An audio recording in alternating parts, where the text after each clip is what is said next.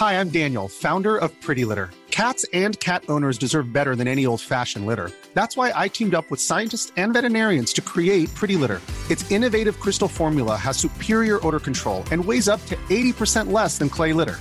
Pretty Litter even monitors health by changing colors to help detect early signs of potential illness. It's the world's smartest kitty litter. Go to prettylitter.com and use code ACAST for 20% off your first order and a free cat toy. Terms and conditions apply. See site for details. Las noticias. ¿Qué tal? ¿Cómo le va? Buenas tardes. Estás a punto de escuchar Yo soy Javier Alatorre. las noticias con Javier Alatorre. La vamos a pasar muy bien. Comenzamos.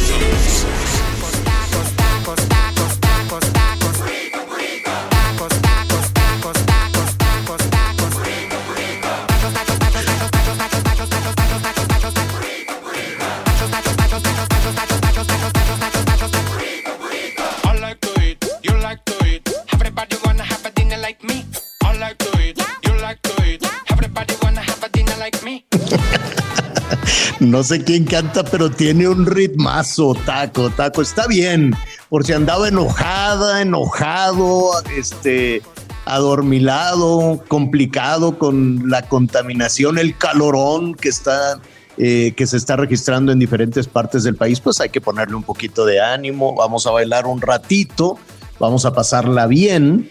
Y este, y bueno, estamos aprovechando aquí esta versión del taco, taco, taco, taco, no sé qué. A ver.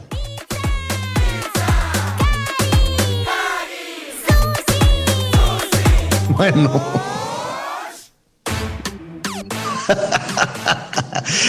Hoy es el Día Mundial, el Día Universal del Taco. Entonces, este, si estaba batallando así como, ¿qué vamos a comer al ratito? Pues unos taquitos de algo estaría, estaría muy bien. Anita Lomelí, qué gusto saludarte, ¿cómo estás? Bien, Javier, gracias. Muy buenas tardes. Buenos días también en algunas partes del país. Miguelito, pues bien, pues me hice mi prueba número 942 de COVID porque anduvimos trabajando con la secretaria Con la Rosa Isela, ¿verdad? Y pues bueno, es un relajo porque aunque uno se sienta bien, pues los demás se asustan y tienen razón. Este, entonces, pues hay que hacerla. Hay que hacerla, me salió negativa. Por fortuna, sí, me generó más estrés la reacción de las personas que decían, chin, hazte para allá, que el... eh, que el Todavía te dicen, eh, "Hazte cuenta, para allá". Estuvimos trabajando con la secretaria, que pues va bien, dice que solo se siente agripada. Así que pues ahí vamos contentos en este sentido. Y nada más quiero decirles para empezar, que qué creen ustedes que hay más en este país? Iglesias, escuelas o taquerías. Pues taquerías, desde luego, ¿no? Es más sencillo. Pues sí. Pues sí, es más sencillo. Hay Pero, pero Anita, tiene cierto 122.757 dolo eso, ¿eh? dedicados a los tacos y algunos cuelan a las tortas. Tiene Esos cierto dolo eso que dices. Pero ¿Quieres pues sabemos más, que hay muchos este, que no están registrados en el INEGI, por supuesto. Este, pues los tacos de canasta, que son de mis favoritos, pues esos no cuentan y están por todos lados. Ay, Anita, bueno, muy bien. Eh, ahorita los vamos a, retomar, los tacos, los tacos preferidos y demás. Es todo un alimento en muchas regiones del país, ¿eh? no se crea. La combinación ahí de, de- del maíz con una tortillita muy buena, con chilito y, y, pues lo que le pueda ahí poner para muchas regiones, sobre todo en pobreza, pues se convierte en un alimento básico. Pero sí es toda una referencia de, de la gastronomía mexicana, los tacos que son tan variados como enorme es el país. Ya lo estaremos retomando en un momentito más. ¿Cómo estás, Miguel Aquino? Hola Javier, ¿cómo estás? Anita, me da mucho gusto saludarlos, saludar a todos nuestros amigos. Eh, aquí prácticamente ya terminando lo que es el primer trimestre del año, no sé ustedes, pero un año 2022 que se nos está yendo muy rápido. Sí, muy qué rápido, velocidades. Una brechita de agua. Y pues aquí, pues una cosa positiva, Javier, ayer la selección mundial jugando bastante feo, pero bueno, finalmente la selección mexicana logra su pase al mundial. Muchos mexicanos deben de estar muy, muy contentos, sobre todo aquellos quienes sí tienen la posibilidad de pagar alrededor de 300 mil pesos para ir a ver a la selección en sus tres primeros partidos. México entre los principales compradores de paquetes para el Mundial de Qatar 2022 y bueno, qué bueno que calificó, sino que hubieran hecho toda esta gente con esos boletos y con esos paquetes. Eso sí, definitivamente. Oye, eh, Miguelón, al ratito nos dices cuánto, como cuánto cuesta ah, así por lo menos llegar, por lo menos llegar hasta Qatar. No sé cómo viajas hasta allá. Hay que preguntarle a Viajes Marcelo.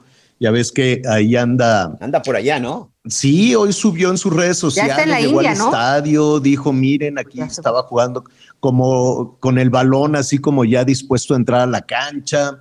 Este, muy bien, se maneja muy bien allí en sus redes sociales, Marcelo, que se pasea por todos lados.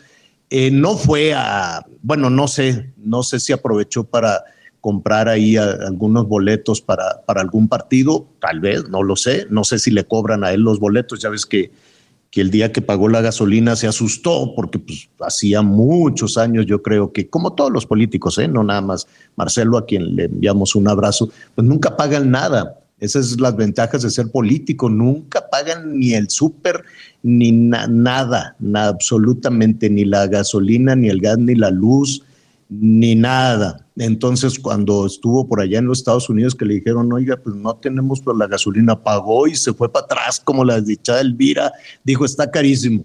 Pero bueno, anda por allá en Qatar. También fue a Este, Está Dubái. bonito el estadio. ¿Eo? También andaba por Dubái, ya ves que México recibió un reconocimiento, bueno, el primer lugar entre los pabellones eh, en relación al diseño y ya hoy es la clausura, bueno, allá van 10 horas adelante, ya clausuraron la Expo Qué bueno. eh, 2022 en Dubái bueno. y pues a México le fue muy bien. Entonces pasó por ahí, luego se fue a la India y acabó en Qatar, hasta donde voy. Exactamente. Viajes, Marcelo. Muy bien. Yo creo, ya le preguntaremos cuando regrese, que en realidad no fue a, a que le, a- a- ¿cómo te diré? A recoger ahí todas las tarimas de- del, del, ¿cómo se dice? Del pabellón, ni a ver aquí, o a pagar las cuentas. ¿Cuánto fue la renta del pabellón? Eh, No, no creo. Más bien, ya que andaba por aquellos lugares del, del mundo, dijo, pues voy a hacer una ruta, esta ruta, pero en realidad creo que anda tratando de buscar acuerdos con eh, los laboratorios. Ya ves que en la India hacen muchas medicinas, muchísimas medicinas, entonces eh, pues está buscando alternativas, como con eso de que ya no nos llevamos bien con los Estados Unidos, ni queremos, eh, cada vez nos queremos alejar más, no sé por qué, esa es una decisión que habrá que preguntar en la Ciudad de México, que habrá que preguntar al gobierno, pero pues como que no, no, no nos caen bien los, los de Estados Unidos, este, o, por lo menos al gobierno no les caen bien y andan buscando otras alternativas. Dice, pues para no estarles comprando a los laboratorios, a Moderna, Pfizer, a, a- a todos estos o los de Europa, pues vamos a acercarnos con los de la India y que nos manden, que de hecho, quiero suponer que ya desde hace tiempo tenemos algunos acuerdos, pero seguramente eh, los quieren afianzar, ¿no? De hecho, eh, el propio Marcelo Ebrard en su, en su Twitter, como dices, es muy, muy activo. De, el día de ayer, 30 de marzo, dice, Parag Deshmurk del Serum Institute, gran productor de medicamentos y vacunas. En febrero de 2021 nos envió 800 mil dosis contra COVID-19, justo cuando no teníamos ninguna. Ahora trabajaremos juntos para que nunca nos vuelva a pasar y estemos seguros. O sea, por supuesto que ya había acuerdos Tan es así que esta farmacéutica hindú fue la primera que envió medicamentos, vacunas contra el COVID-19 a nuestro país, Javier. No, pues muy bien, pues ahí está, es básicamente el objetivo. ¿No cree usted que fue a- digo, la curiosidad, desde luego, pues todos quieren conocer el estadio. Al ratito vamos a ver como cuánto cuesta.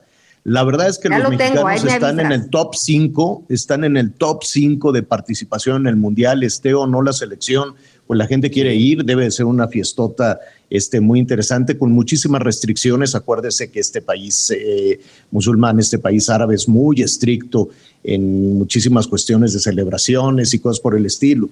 Y a la afición mexicana pues le da por andar haciendo maldades en todos los lugares donde, donde hay este, mundiales o donde hay eventos, siempre pues andamos dejando una, una estela de malcriados por, por todos lados. Así es que vamos a ver.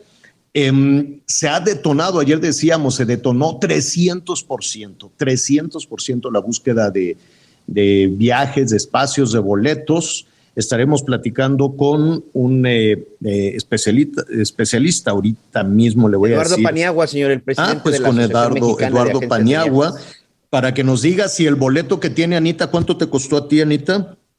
No, bueno, no. ¿Ya tienes me metí a- boleto? me, Me metí a buscarlo, tiene. ya sabes, en estos eh, lugares donde encuentras rápido y pues bueno, de, de- si haces como 80 escalas te cuesta 29 mil pesos porque pues te vas pare y pare y pare y pare. Los 29,000. interesantes son los que hacen una Si escala. lo comparas, por ejemplo, si lo comparas con un México Cancún México o con un México ¿no? Reynosa, Para- perdón, no me escucha Anita. Adelante, perdón, Anita, te estaba comentando. Dime. 59 mil con una escala, con una escala en Frankfurt. Casi 60 mil pesos. Con escala en ¿Vuelo Dallas, redondo? Vuelo redondo, sí, claro. Ok. Sí, y con escala en Dallas 61 mil y también en Madrid puedes encontrarlo por 63 mil. Quedan, te van diciendo, aquí quedan cinco, aquí quedan cuatro, aquí quedan tres. Esto es, pues, evidentemente en turista, en, un- en la clase económica, por así decirlo, ¿no? Nada más el boleto. Pues vamos a ver qué nos dice, vamos a ver qué es lo que nos dice eh, pues los especialistas, ¿no? Los que tienen que ver precisamente con, con toda la organización de los viajes, porque efectivamente solo el boleto, el más barato es de veintitantos, pues está casi igual de caro que un, un México Hermosillo, un México Reynosa, el México, están carísimos los boletos y por esta temporada de, de ¿cómo se llama? De, de Semana Santa, si se pone a buscar un boleto, que vamos a aprovechar también para decirle a Eduardo Paniagua, quienes no tienen planeada todavía la vacación de Semana Santa, que pueden hacer. Eh, Eduardo es el presidente de la Asociación Mexicana de Agencias de Viajes y, y de pronto pues siempre tenemos eh, en mente cómo llegar al destino, el autobús, el auto, en, en- camión o alquilar un, camión. Hay familias que se, se organizan, tres, cuatro familias, alquilan un camión y se van todos en, en- en un camión que en ocasiones lo aprovechan también para, para dormir porque después viene la otra complicación, los hospedajes, la alimentación, los precios que suben, ¿no?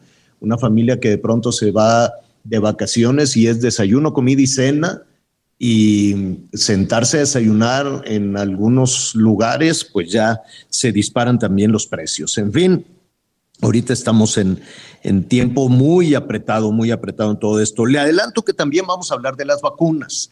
Qué bueno, Anita, que este, no te contagió la Rosa Isela. Le mandamos un saludo a Rosa Isela, la secretaria de, de Seguridad Ciudadana, que es la segunda ocasión que se contagia y la primera sí tardó mucho en recuperarse, ¿no? Tardó. Estuvo delicado. Sí, Sí, la sí verdad es que estuvo- estuvo delicada, estuvo con oxígeno, estuvo en casa un poco también, un- unos días en el hospital, incluso cuando la- el presidente la nombra secretaria de Seguridad y Protección Ciudadana, pues ella estaba en cama, entonces dice que se le fue más el aire porque pues no, así se enteró, se enteró por, eh, por, por la mañanera senador- porque vino corriendo uno de sus nietos. El senador Monreal también pronto. está mal. Perdón. Que se mejore pronto, ¿verdad? Ah, sí. El senador, sí, claro. El senador Monreal también está, está malo. Ya de nueva cuenta están todos estos personajes que la verdad los políticos no se cuidan ninguno.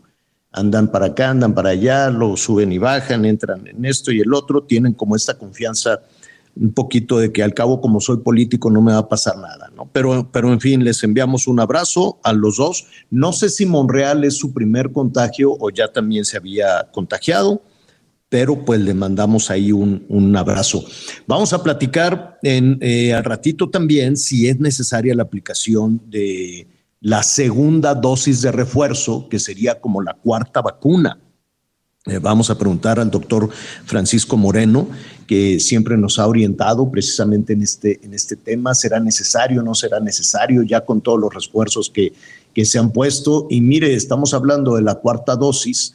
Allá en los Estados Unidos ya empezaron, a Biden ya se lo pusieron. Aquí el tema ni siquiera se menciona.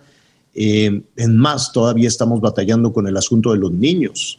En muchos lugares de- del mundo, pues vacunaron a toda la población, incluidos los eh, de cinco años en adelante. Aunque en Coahuila, el gobierno del estado organiza unos viajes en autobús para ir, eh, que lleva a los niños al otro lado, que lleva a los niños allá a los Estados Unidos para que le pongan la vacuna. En, en Oaxaca, fíjese usted, también hay padres de familia preocupados que ganaron, una, ganaron un amparo, si no me equivoco, Miguel, para que los niños de su comunidad, los menores de edad, reciban también la vacuna contra el COVID, ¿no? Sí, eso es algo muy interesante, Javier, sobre todo porque esta comunidad, esta comunidad zapoteca en la zona de Oaxaca, bueno, pues se fue por la vía legal. Ellos también, bueno, pues están temerosos. Eh, platicaba yo con el corresponsal y también con unos amigos en la zona, y es que precisamente en estas comunidades que de repente se encuentran muy alejanas de la capital del estado, muy alejadas de las grandes ciudades oaxaqueñas, pues han tenido muchos problemas, han tenido muchos enfermos, han tenido muchos decesos y ahora con este regreso, con este regreso a clases, pues la comunidad zapoteca pues está preocupada. A mí en lo personal me llamó mucho la atención porque precisamente son estos grupos este, indígenas que de repente uno pensaría que no están mucho con la tecnología, con los avances, no, no, pero los, en este caso, nuestros amigos oaxaqueños están preocupados y saben que sus niños necesitan esa protección. Ganaron un amparo, han ganado muchos niños amparos, muchos padres han ganado amparos, pero este en particular creo que tiene una relevancia importante y debe ser un ejemplo a seguir para todos aquellos que en determinado momento sientan que también están en una situación vulnerable, señor. Pues ahí está, lo, lo, lo vamos a retomar con pues con eh, nuestros compañeros también, nuestros compañeros corresponsales y saber cómo le hicieron, porque seguramente hay muchas comunidades del país, ya vamos, ya se está pensando, ya estamos hablando en la cuarta dosis y en, eh, en estas comunidades pues los niños no han recibido em, nada y eso pues los, les, los tiene un poquito preocupados. ¿Es necesario? ¿No es necesario? López Gatel dice que no, que, que a los niños no hay que vacunarlos, pero pues ha, ha dicho tantas cosas ha dicho tantas cosas este funcionario que lo mejor es hablar con especialistas, lo mejor es hablar con gente que sí, que sí sabe el tema y que sí nos puede orientar, orientar en ese, en ese sentido. Anita Miguel, yo les, eh, yo les quiero preguntar, en alguna ocasión, ahí en donde viven, que no sea un tema del condominio, ¿no? Que no sea un tema de, vecinos que digan, eh, vamos a ponernos de acuerdo para pintar el edificio, vamos a ponernos de acuerdo para para cambiar eh, las plantitas o para modernizar o para limpiar, simplemente para limpiar. Lo han logrado, ustedes eh, han, han, logrado tener un beneficio a propósito de una idea, así que tú digas, Anita, mira, yo creo que se vería bonito si ponemos macetitas en las ventanas. ¿Lo han logrado alguna vez? No, yo en, nunca lo he logrado en las partes donde he vivido y sí hemos hecho comunidad eh, porque a fuerza tienes que hablar con la alcaldía antes delegaciones, no, no hemos tenido éxito. Tú, Miguelón. Fíjate, fíjate que en mi caso sí, en mi caso sí, sobre todo aquí en el sureste, he, estado participando mucho en, eh, en, esta parte condominal, en esta parte de residenciales. Y sí, por ejemplo, apenas se logró que pusieran un tope en una salida donde pasaban los coches a una velocidad de donde te podías tardar 10 minutos en poder salir de, de tu casa, este, se logró, y sí ha habido un buen acercamiento y sobre todo, bueno, pues por ahí una buena gestión de algunos de los administradores. Eso y también la parte de la reforestación, Javier, porque como están haciendo muchas avenidas nuevas, pues empezaron a quitar muchos árboles y ahora pues está reforestando y ahí estamos participando. Pero ahí quién paga. también en el tema de los perritos. ¿Quién, quién paga? ¿Ustedes?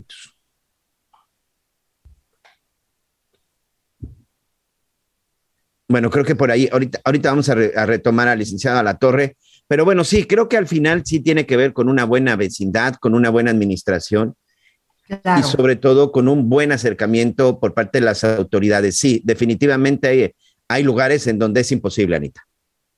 Estoy de acuerdo. Y sabes qué, eh, nadie mejor que los vecinos, ¿no? Quienes habitamos y circulamos por estos lugares, entendemos nuestras problemáticas o las necesidades y resulta que de repente hay cosas que pues para algunos no son populares, entonces las desechan, aunque sean necesarias. Esa es una cosa que de repente nos ha estado, nos pasó, lo recuerdo muy bien. Eh, y, y, la otra es este, pues que todo es tema de presupuesto, ¿no? Dicen, bueno, si ustedes quieren hacer eso, ok, organícense, coopérenle y háganlo, ¿no? A veces, digo, nosotros decimos, si nos dan el permiso legal, pues bueno, nos apoquinamos todos y ayudamos. Pero también entra la parte en donde viene el grupo de personas que dicen, oye, pero esto lo debería de estar haciendo este, la alcaldía porque pues para eso pagamos nuestros impuestos. Y entonces ya cuando caemos en eso, Javier, Miguel, amigos, pues ya, ¿sabes qué? Yo ya dejo de ir a, las juntas porque además son horas nalga de juntas, de organización, que, que yo digo, si no va, ahí nos vimos. ¿Por qué? ¿Por qué? ¿Por qué la inquietud? Bueno, evidentemente por esta relación que existe entre, pues, entre sociedad, entre vecinos y también por la cuestión del tema de lo que debe o lo que no debe de hacer la autoridad. Y bueno, y sobre todo creo que tiene que ver también mucho con la parte de, pues no te puedes esperar y quedarte sentado a que la autoridad reaccione o que en determinado momento, bueno, pues la autoridad tenga la iniciativa completamente de acuerdo, completamente de acuerdo que es una responsabilidad, pero cuando esa responsabilidad no se está cumpliendo y ya te está provocando un problema, creo que es ahí en donde efectivamente pues debemos de actuar como sociedad. Y ya después, bueno, pues buscarás los mecanismos y la forma en donde pues este la autoridad, como tú bien dices, pues haga uso correcto haga uso correcto de los impuestos. Pero bueno, también estaremos platicando de esto. Vamos a platicar acerca del tema de las vacunas, un tema sobre todo en el sentido de que no solamente el COVID, sino hay otras vacunas. Ayer platicábamos aquí con una experta, este, Anita, eh, sobre el tema del cuello, del cáncer de cuello cérvico-uterino, en donde decía, no hay vacunas para las niñas no hay vacunas en el sector salud para las niñas y eso también evidentemente es un problema. Y los niños, los recién nacidos, es decir, hoy hay una escasez de vacunas que no tiene que ver solo con el COVID. ¿Qué es lo que está pasando? Es un asunto a nivel mundial. No sé qué opinas, Javier. Javier. Sí, definitivamente eh, es, es un asunto. Ya estuvimos platicando se vino toda esta pesadilla, efectivamente el dinero, la preocupación, todo se orientó al COVID, en los trabajos a distancia, todo dispuesto para ayudar efectivamente, que por cierto la buena noticia es que cada vez eh, son menos las camas eh, que se ocupan para enfermos graves en el asunto del COVID. Ahora hay que ponerle toda la atención a las vacunas. Hay vacunas, no hay vacunas, hay presupuesto, ya se gastó. Hay algunos sectores eh, de, gobierno que sí están preocupados viendo lo que está sucediendo en Shanghái, lo que está pasando en China, este repunte de los, este, de los contagios y lo hablan en voz baja. Yo no he escuchado que ninguna de las eh, discusiones, más allá de los, de los temas electorales y de los temas de, de, oposición y de enojo y quítate tú y me pongo yo, pero no, sea, eh, no, sea, no, no, no se quiere poner sobre la mesa qué hacemos ante un repunte del COVID. ¿no? Yo sé que es un asunto que ni, ni el gobierno ni los ciudadanos, nadie quiere saber ya nada del COVID. Todo el mundo quiere decir, se acabó la pesadilla, vamos a darle para adelante y demás, pero allí está el malvado. Ahí está el virus, ahí está provocando más contagios, ahí están los funcionarios contagiándose, ahí, eh, ahí están los jóvenes allá en los Estados Unidos. Ayer estaba leyendo una publicación, eh, dicen en la traducción sería el contagio millennial, ¿no? Que todos los millennials, toda esta generación eh, de jóvenes que tienen una, una posición de vivir con mucha mayor libertad y eso significa sin las restricciones, pues son los que también se están contagiando y pian pianito comienza a convertirse también en una preocupación. No lo queremos saber, no lo queremos ver, pero ahí está. Y al mismo tiempo tenemos que salir a buscar las vacunas y tenemos que exigir que el sector salud tenga las vacunas tradicionales, las vacunas que se aplican para todos, para todos los niños. Pues ahí está, esos son algunos de los temas que vamos a platicar. Sí, les, les comentaba les comentaba que en este tema de los proyectos eh, de, la ciudad hay una forma en que usted pueda ser escuchado. Y al ratito vamos a platicar de, eso, cómo puede ser escuchado. Hoy es el último día para presentar estos este, proyectos para, como dicen ellos, enchular las colonias. La pregunta que le vamos a hacer a los responsables de esta consulta, porque van y le preguntan a la gente, le dicen, oiga, usted ponga su proyecto, ¿qué quiere? Pues yo quiero juego, yo quiero verde, yo quiero drenaje, yo quiero seguridad, yo quiero policías honestos. Entonces tiene usted que este, poner su proyecto, registrarlo, pero le vamos a preguntar cómo se tiene que, hacer esta, este, eh, ¿cómo se dirá? Inscribir este proyecto. Fíjese que se inscribe en el Instituto Electoral de la Ciudad de México. Eh, que por cierto son los institutos electorales que el gobierno federal ya quiere desaparecer, quiere que todo se maneje desde la Ciudad de México, quiere que todo sea federal. Entonces vamos a preguntarles también, oigan, y si les quitan el dinero, ¿qué va a pasar? En fin, es uno de los ejercicios que hace este Instituto Electoral de la Ciudad de México. Hoy es el último día. ¿Qué se puede hacer? Tiene que ir la gente en persona con un croquis, con un planito o nada más por escrito, oiga, yo quisiera que hagan esto o tiene que ir acompañado de, todo un estudio. Me parece importante escuchar a los vecinos, habrá que ver si en algún momento se les ha escuchado en este ejercicio. De ese y otras cosas vamos a hablar en un momentito más. Es tiempo de hacer una pausa, volvemos. Las reglas aquí las rompo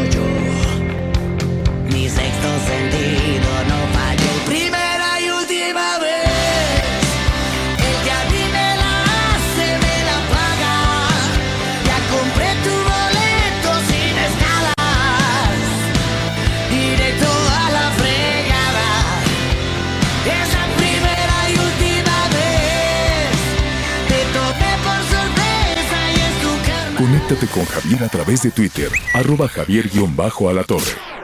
Sigue con nosotros. Volvemos con más noticias. Antes que los demás. Todavía hay más información. Continuamos.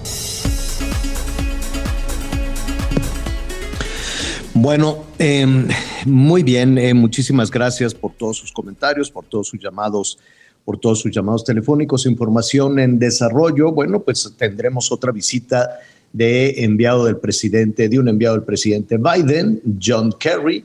Es eh, el enviado, él está más en los temas ambientales, en los temas de calentamiento global, pero bueno, no deja de ser un enviado del gobierno de los Estados Unidos. Vamos a ver de, de qué se trata, ¿no? En este, en este momento que no es eh, necesariamente el más amistoso entre México y Estados Unidos con todos estos temas, la reforma eléctrica, la preocupación, el embajador el embajador Ken Salazar diciendo, bueno, pues esta nos preocupa la reforma eléctrica porque se pueden ir las inversiones, ¿no? La inversión extranjera, que es muy grande.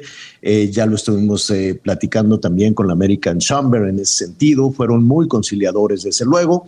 Eh, la relación, ¿no? El Comité de Amistad México-Rusia, que tampoco gustó allá en los Estados Unidos y lo dijo clarísimo el embajador, ¿no? México no puede ser este, aliado, eso de, ninguna manera de los, de los rusos lo dijo clarísimo. Desde luego, luego el tema de los espías, también se dijo que México es el país con el mayor número de espías rusos que estarían pues en esos 3.000 kilómetros de frontera con los Estados Unidos. El gobierno mexicano dijo, no, no, de ninguna manera, nosotros ni somos colonia rusa, pero tampoco somos colonia china, pero tampoco somos la colonia de los Estados Unidos. En fin, son muchos los fierros en la lumbre que están en este Sí. momento justo en la visita de John Kerry, ¿no? Oye, y también las declaraciones que, eh, que apenas hizo el embajador de Rusia en México, Víctor Coronelli, en donde dice que le dijo directamente en una entrevista al financiero, considera que los partidos de derecha en el país son más cercanos a Estados Unidos, mientras que su gobierno se identifica más con los de izquierda.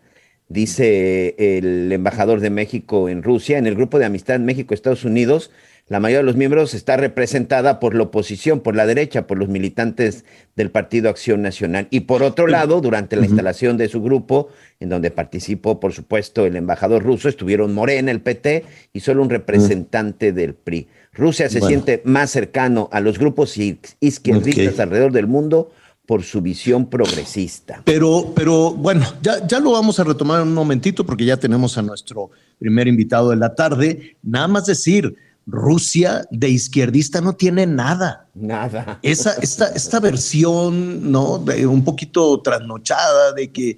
la Romántica pasada de moda para algunos, ¿no? Eh, oh, sí, no, pero ya no, ya, ya- eso ya se acabó.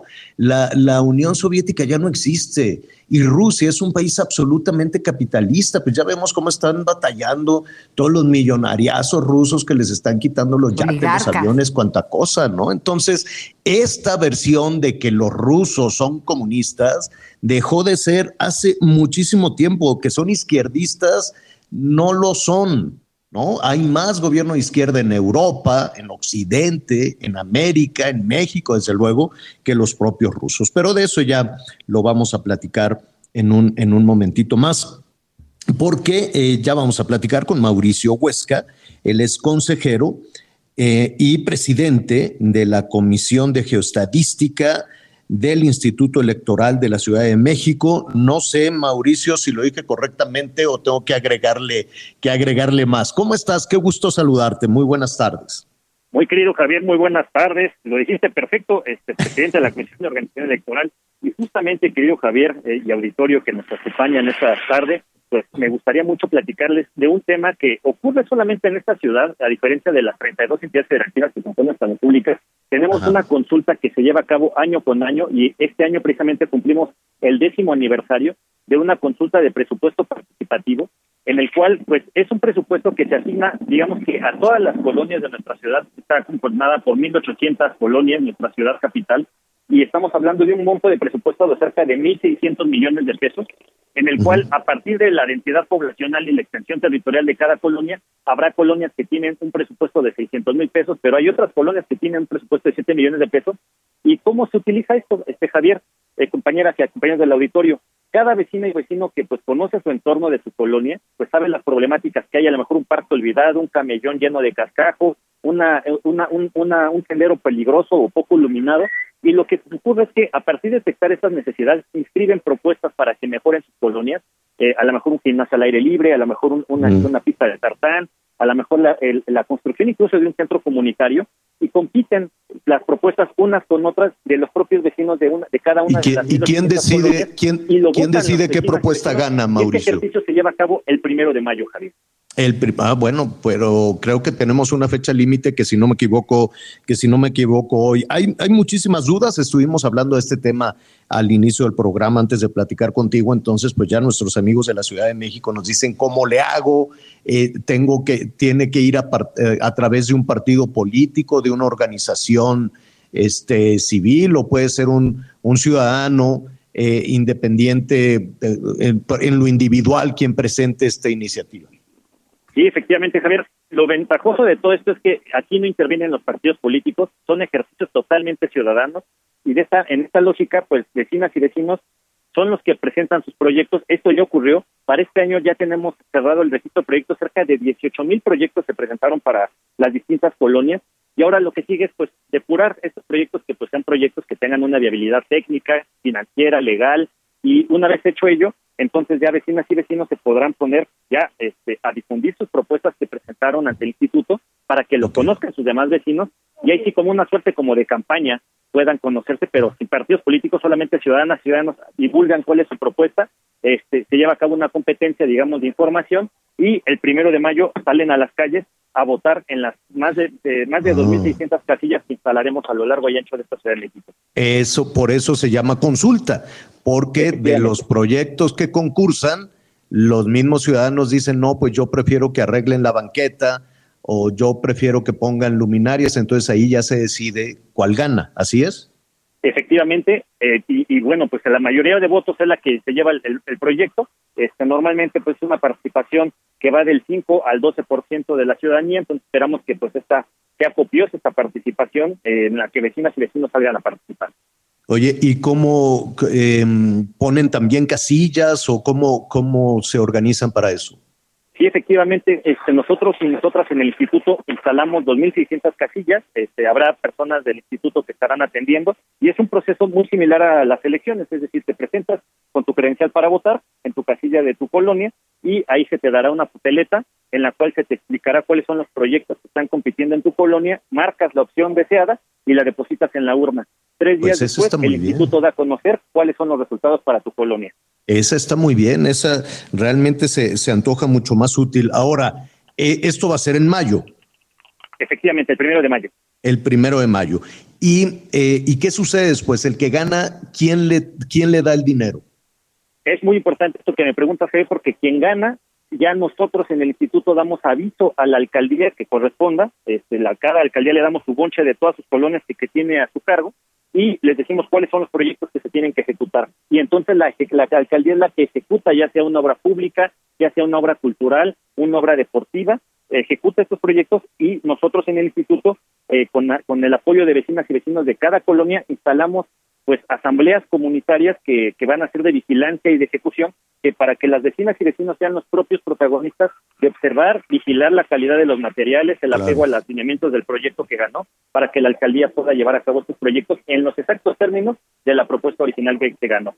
Exacto. An- antes de ir con Anita Lomelí y nada más en ese tema del dinero, a diferencia de otros este, proyectos, por ejemplo, como en la Secretaría de Educación, que si somos honestos, pues se ha, se ha buscado, no, pues es que le vamos a dar el dinero a la gente para que ellos arreglen la escuela, le vamos a dar el dinero a la gente para que le paguen a los abuelitos y cuiden a los niños, le vamos a dar el dinero a la gente para que eh, ya no digan nada de los programas este, de, de, de, de educación del tiempo, de, de extender el tiempo y darle alimentación.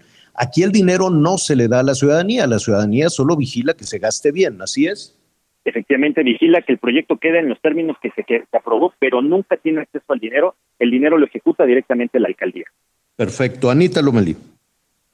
No, pues fíjate que eh, justamente me angustiaba lo del dinero. El dinero lo ejecuta la alcaldía y ¿quién, quién vigila que efectivamente se hagan los proyectos en los que se acordaron?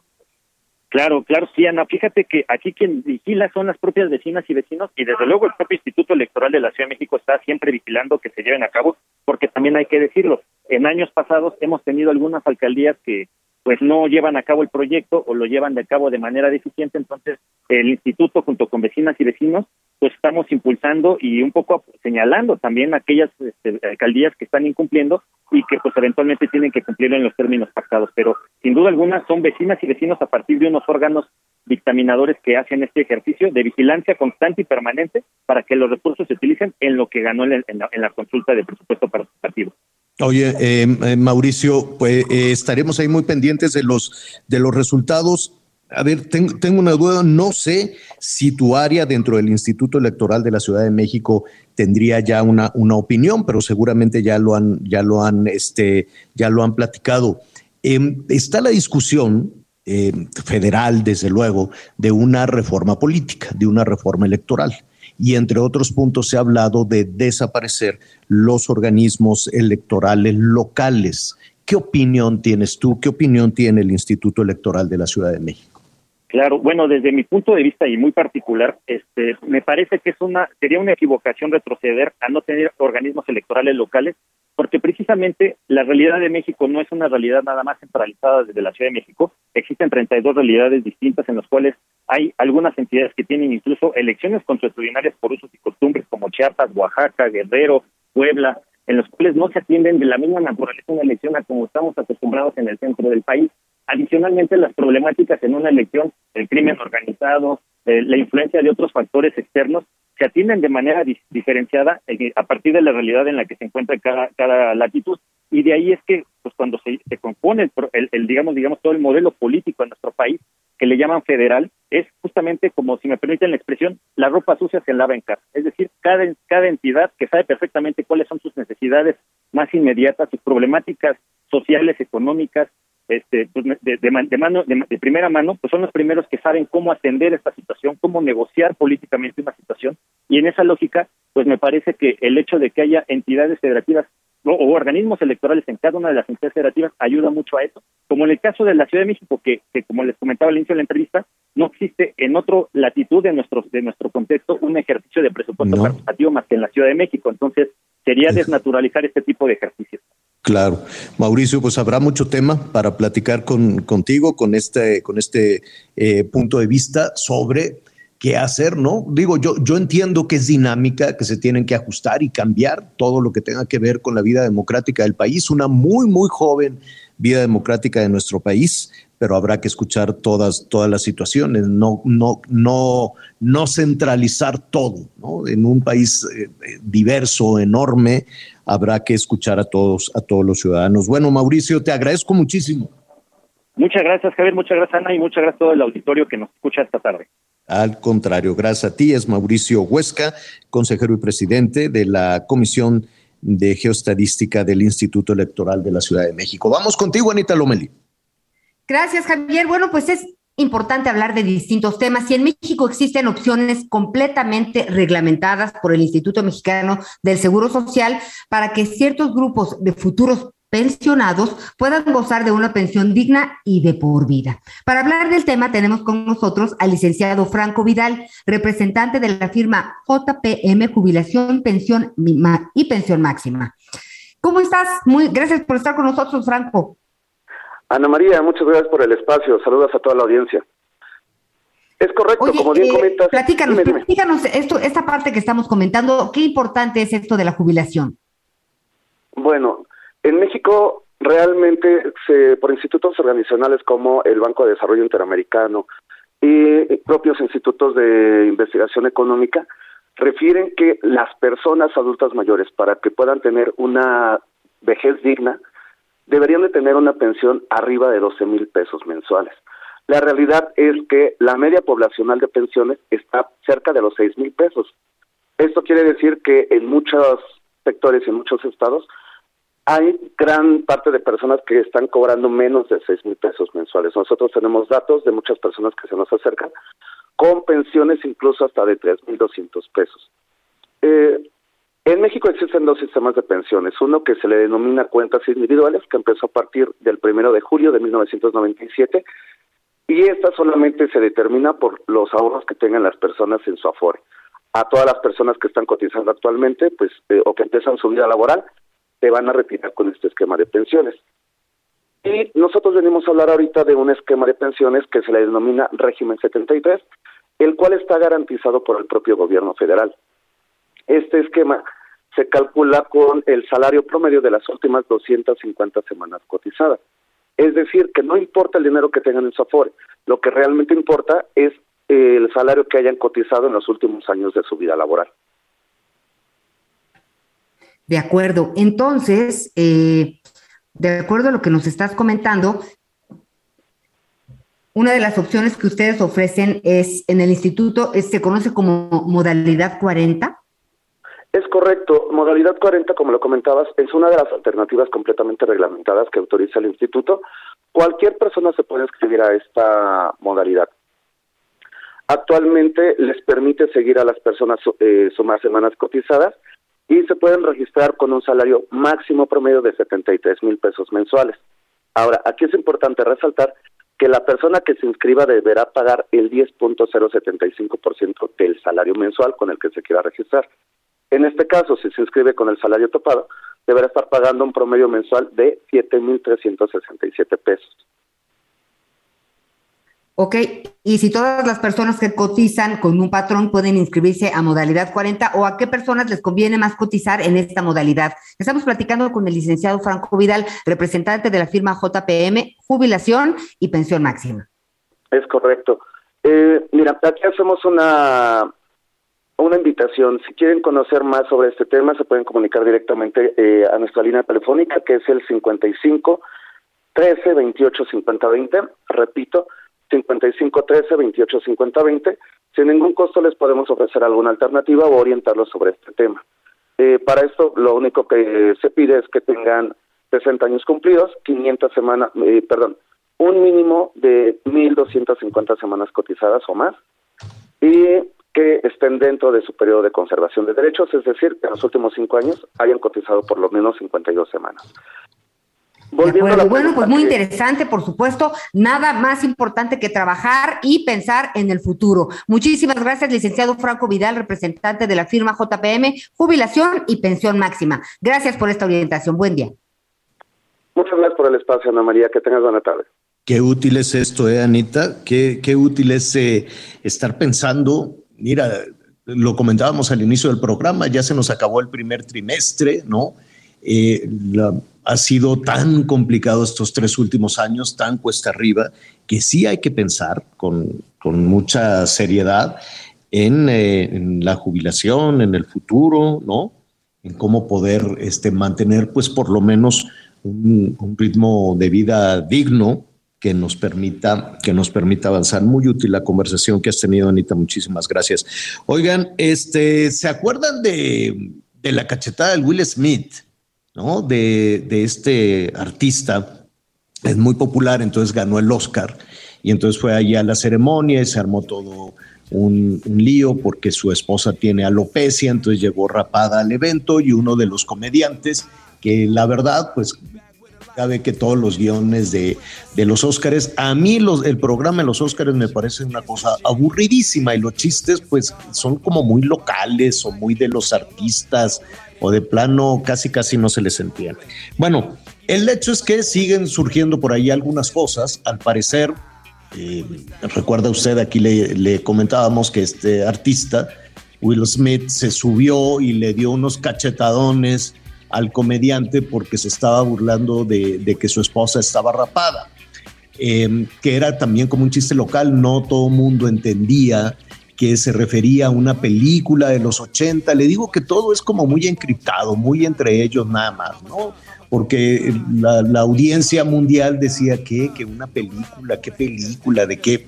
Ahí lo que llamó la atención es que las malas palabras de Will Smith, que sí este, le dijo hasta lo que se iba a morir, este, y le dio de golpes. Un asunto que sigue generando ahí muchísima polémica. Se supo después que los organizadores del evento, de la ceremonia de entrega de los Óscares, en los cortes comerciales le dijeron, Will, fuera, no puedes estar cacheteando al elenco y luego decir malas palabras. Pero es que insultó a mi mujer, pues sí, que no, pues no me voy, aquí me quedo. Y le decían, es que te tienes que ir, no, no me voy, aquí me voy a quedar. O sea, un relajo. A mí me hubiese gustado también ver eso en, eh, y que no quedara únicamente en los cortes comerciales. Se supo después que le dijeron, oye, no, estuvo mal, adiós, y el otro dijo, no, pues aquí me quedo. El hecho es que el tema por ahí sigue y pues la mercadotecnia lo, lo aprovecha. Fíjate que hoy con un trafical, Anita Miguel, el trafical que hay en la Ciudad de México, porque es día de quincenas, 31, no sé qué, venía por el, la- el- el circuito interior. ¿Has visto dónde están los puestos de las piñatas, Anita Miguel? Sí, Que hay como- preciosas, sí. ¿no? Hay como tres, cuatro negocios que venden piñatas y está lleno de piñatas. Entonces es una gran referencia a lo que está, este, a lo que está sucediendo. Si no tienes piñata, te tienes que esforzar por tener la piñata, por alguna razón. Yo ya tuve mi piñata. En varias ocasiones ha salido mi piñata y a paso y veo, ah, todavía tengo piñata. Entonces ahí, ahí, ahí he aparecido. Eh, o por esta noche en Hechos o por lo que tú quieras. La última piñata mía este, es cuando le dije no le hagan caso a López Gatel. Entonces está mi piñata con un textito así de no le haga caso a López Gatel. Ahí tengo mi piñata. Pero hoy apareció la piñata de Will Smith y su esposa. Ya está a la venta eh, la piñata ahí en, en eh, es circuito interior, ¿verdad? Esta calle. Sí, está en la lateral. Son tres tiendas que eran unos changarritos y se hicieron grandísimas y ya venden todo lo de la fiesta para la, debido a las piñatas. Pues el que no tenga piñata, que se esfuerce para que le hagan su piñata. no, entonces Will Smith ya tiene su piñata, pero no nada más en México se están apurando. Yo creo que, a, a ver, si tienes una fiesta de cumpleaños, no quisieras que te llevaran tu piñata de Will Smith o algo así, ¿no? Estaría, estaría muy bien, ya está ahí la piñata. Pero en Argentina también se pusieron abusados, Miguelón. Los argentinos también han estado muy pendientes con este, con este asunto de las piñatas. Eh, ahí yo solo lo que no entendí un poco, señor, es en relación al tema del por qué la botella, porque bueno, hay unos que incluso lo pusieron con este, con una botella, pero no entendí. ¿En no cuál? ¿En las qué. piñatas? ¿Perdón? ¿En dónde? ¿En las piñatas? Sí, ponen a Will Smith con una botella, lo personifican como incluso si hubiera estado, si hubiera Borracho. estado tomayo- tomado, que esa parte sí, sinceramente no la entendí. No, pues no. Bueno, pues esa es la interpretación de las piñatas en México. Pero ¿qué están haciendo en Argentina? No está Miguelón. Bueno, le adelanto. En Argentina sacaron, hágase de cuenta, unos monitos de acción.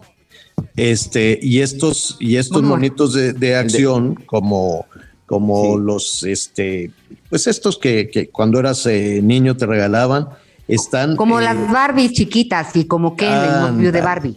Entonces se llama El cachetazo Cacheta, ajá. de Will Smith a Chris Rock. Entonces vienen así empacado, viene atrás la foto de, de la cachetada y enfrente pues unos muñequitos, así como si fueran muñequitos de pastel. El Chris Rock así agachando la cabeza y el Will Smith dándole la cachetada y al parecer se está, se está vendiendo bien. Dice aquí Milonga Oye. Customs. Es, así se llama la, viva la milonga, así se llama la, la juguetera argentina, ¿no? Pero, oye, pero ojo con, el, con, con un detalle, ¿eh? El Oscar se vende por separado. Claro. ¿No? Claro. O sea, el Oscar se vende por separado, únicamente vienen ahí la, la figura de los dos y, bueno, pues evidentemente parte de la, pues de la picardía del latino, ¿no? Ahora sí, este, pues sí, los argentinos la verdad es que se vieron todavía un poco más entusiastas con el negocio que muchas, que muchas otras partes del mundo. Bueno, pues ahí está. De todo puede salir algo. Atención con las altas temperaturas. Aquí estamos en nuestro seguimiento. La verdad es que el brinco que hemos dado en el tema de los incendios es muy serio, Miguelón, Anita. Ayer estábamos contabilizando 44, 44, 48 incendios en 16 estados del país. Para hoy en la madrugada, para hoy en la mañana, ya teníamos 66 incendios. Se lo voy a comentar después de una pausa.